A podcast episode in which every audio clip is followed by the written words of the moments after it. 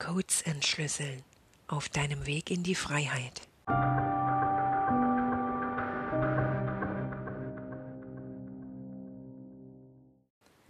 Mit Hilfe dieser Dekodierungsmeditation das Leben der Yolanda. Folgst du bisher der Geschichte? Hier nun die psychologische Betrachtung der Story.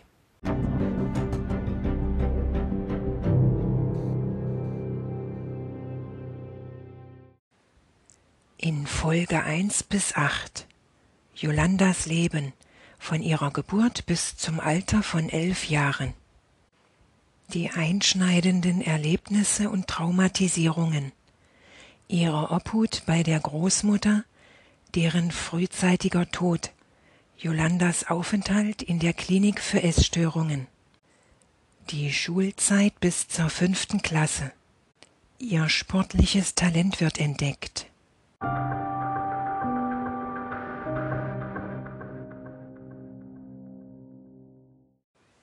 Sie turnt auf dem Schwebebalken. Wettkampfsituation, Leistungsdruck, Konkurrenzkampf. Die Urwunden des Menschen werden schmerzhaft berührt. Die der Ablehnung und der Ungerechtigkeit. Du musst dich vergleichen lassen. Versagensangst. Konditionierung im Kindesalter auf leisten müssen für Liebe und Anerkennung. Ihr Sturz vom Schwebebalken. Die Traumatisierung manifestiert sich in ihrem System. Das Gesetz der Anziehung von Ereignissen, die der Aufmerksamkeit folgen, beginnt zu wirken. Auch in der Schule gibt es jetzt einen Jungen, der Yolanda wegen ihrer roten Haare hänselt die Wunde der Demütigung, die jeder von uns schon aus früheren Leben auf die Erde mitbringt.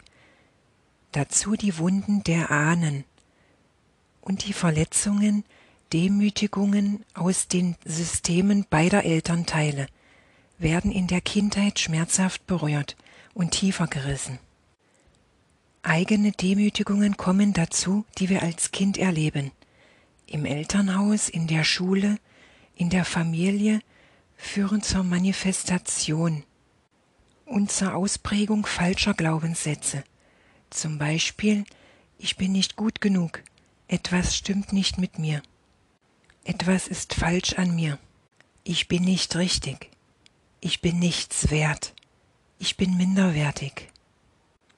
Und der hauptsächlichste falsche Glaubenssatz prägt sich aus. Ich bin es nicht wert, geliebt zu werden.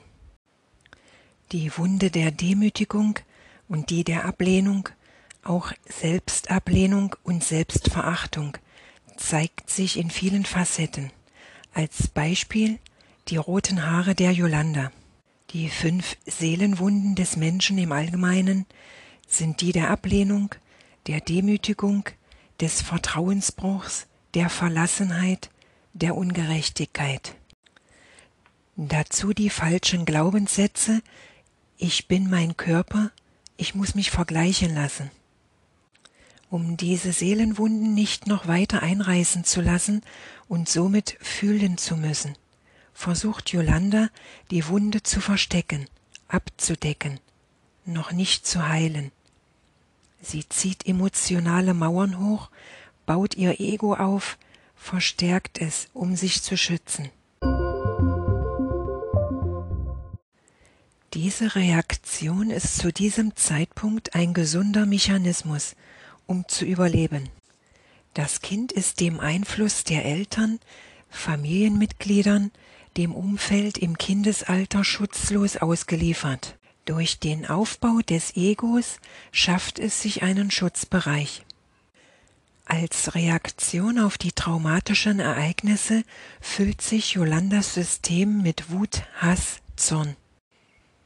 Sie wird sich einer rebellischen Gruppe Älterer anschließen. Ihre schulischen Leistungen lassen nach. Sie wird nicht mehr zum Gymnastiktraining gehen.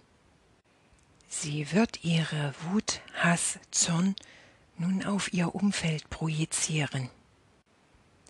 Und ihre Mutter wird ihr helfen, die kindliche Wunde zunächst abzudecken, nicht zu heilen. Indem sie Yolanda Haarfärbemittel kauft. Die sechste Klasse beginnt.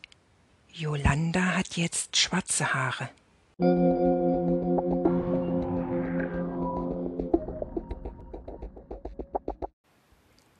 Folge der Geschichte über Yolandas Leben weiter in Folge 9.